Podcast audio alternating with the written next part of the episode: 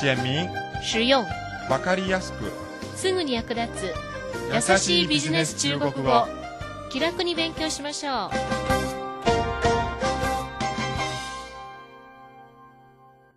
こんばんは。優しいビジネス中国語の時間となりました。担当は私劉飛です北京原人の化石が発見され世界文化遺産にも登録されている周公天遺跡の発掘が72年ぶりに再開されました今回の発掘の最大の生きた中国語のコーナーです今日は、ぬの使い方についてお話しします。疑問を表すのは、ぬの一般的な使い方です。